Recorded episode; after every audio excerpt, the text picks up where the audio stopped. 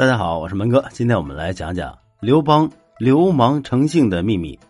大家都知道刘邦是比较流氓的一个皇帝，但这个事儿啊是有根源的。今天我们就一起来了解一下。刘邦有兄弟三人，长兄名为伯，次兄名为仲，呃，就是管仲的那个仲，自己名季。伯仲季就是老大、老二、老三的意思。那以排行取名呢，也是乡间的一种风俗。刘邦这个名字呢，颇为文雅。据说那是他当了皇帝之后才起的名字，在当皇帝之前一直叫刘季，季节的那个季。他们三兄弟呢是农民子弟，也没有钱上学呀。他的两个兄长也都是文盲。刘邦从小还算是比较聪明，他父亲就把他送入了书塾，读的书不算多，略能识字和作文。后来他大哥患病了。乡间呢又缺医少药的，他大哥就患病早亡了。他二哥是一个老实巴交的庄稼汉，就知道埋头干活，辛勤的耕作。但是呢，也攒了点钱，稍微置了点产业。他父亲经常夸老二干活卖力，持家有方。那刘邦就是一个反面教材了，游手好闲，不置产业，被人看为是一个不务正业的人。他老爷子也经常责备他，认为他没有出息。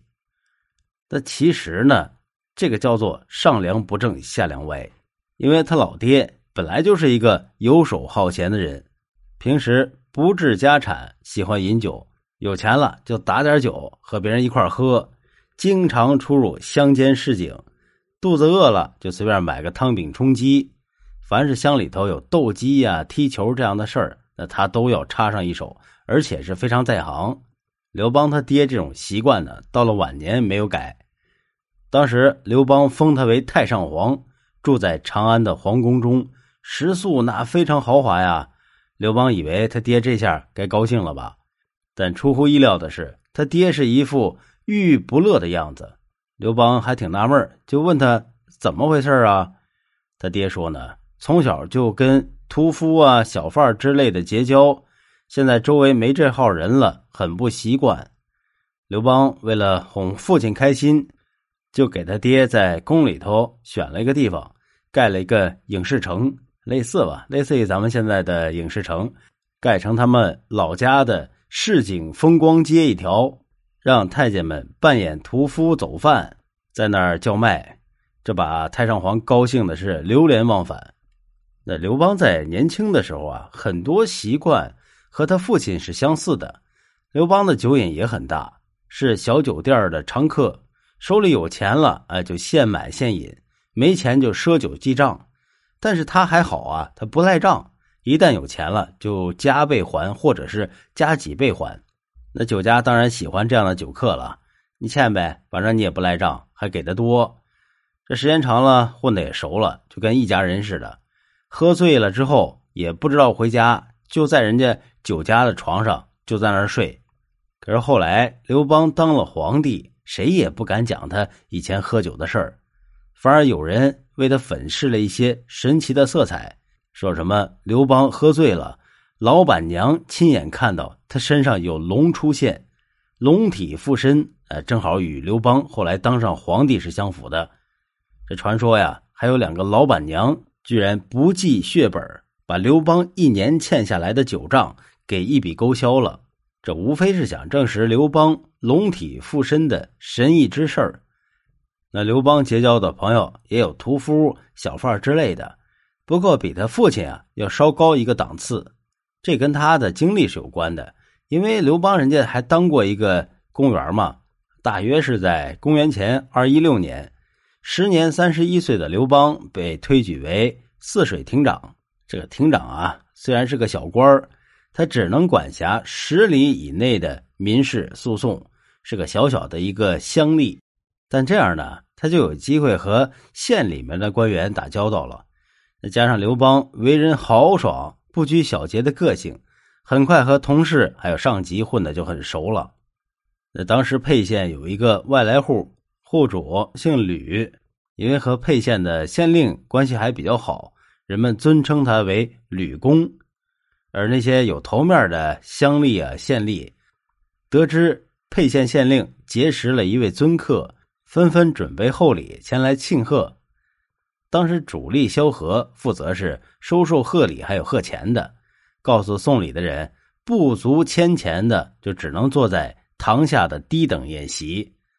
刘邦是囊中羞涩呀，你不要说千钱了，就是十钱百钱他也拿不出来。但是他又想参加酒宴，这怎么办呢？急中生智，大言不惭的高声喊：“贺万钱！”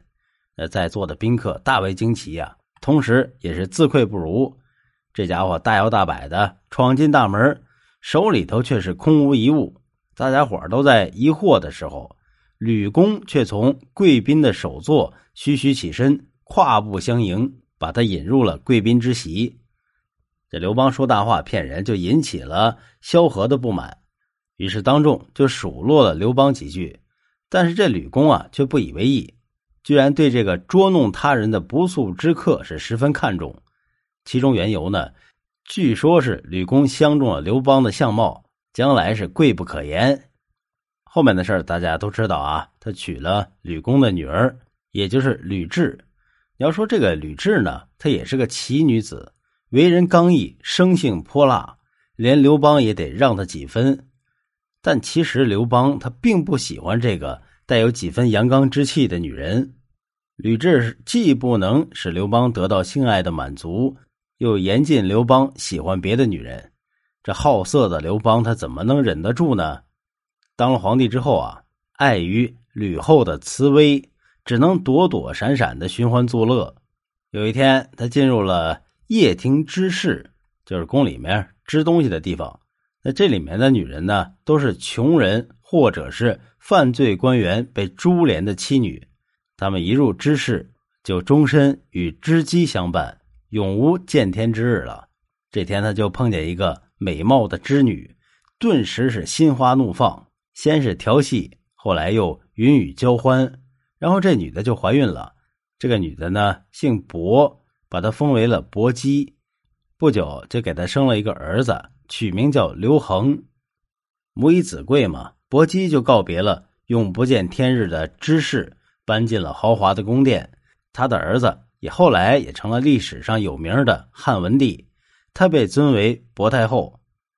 那后来刘邦又迷恋上一个比薄姬更漂亮、更称心的气性女子，薄姬就受到了冷遇。刘邦是十分喜欢这位女子，先封她为弃姬，后来又封为戚夫人，在后宫的地位是仅次于吕后。那刘邦是起于乡里。出自布衣，结交的大多也都是市井之徒，思想深处不免就打上了粗俗的烙印。他从小就不喜欢读书。当时秦始皇焚书坑儒的事传出来的时候，他还幸灾乐祸呢，庆幸自己没有和书沾多少边用不着担惊受怕。想到书都烧成灰了，今后大家无书可读，更是喜形于色。在登位之后，有不少。带着儒冠来求见的儒生，刘邦在厌恶之余，随手取下对方所戴的帽子，当着客人的面撒一泡尿在里头，但谁也不敢拿他怎么样啊，因为他是皇帝啊。在楚汉相争中，刘邦凭借他草莽英雄的本色，好谋善断，着用人杰，胸怀大志，终成一代大业。在他的潜意识中，却难以磨灭他的草莽意趣。流气行为，他不掩饰自己的不依个性，也不弄虚作假，成了一个有血有肉的草莽英雄的形象。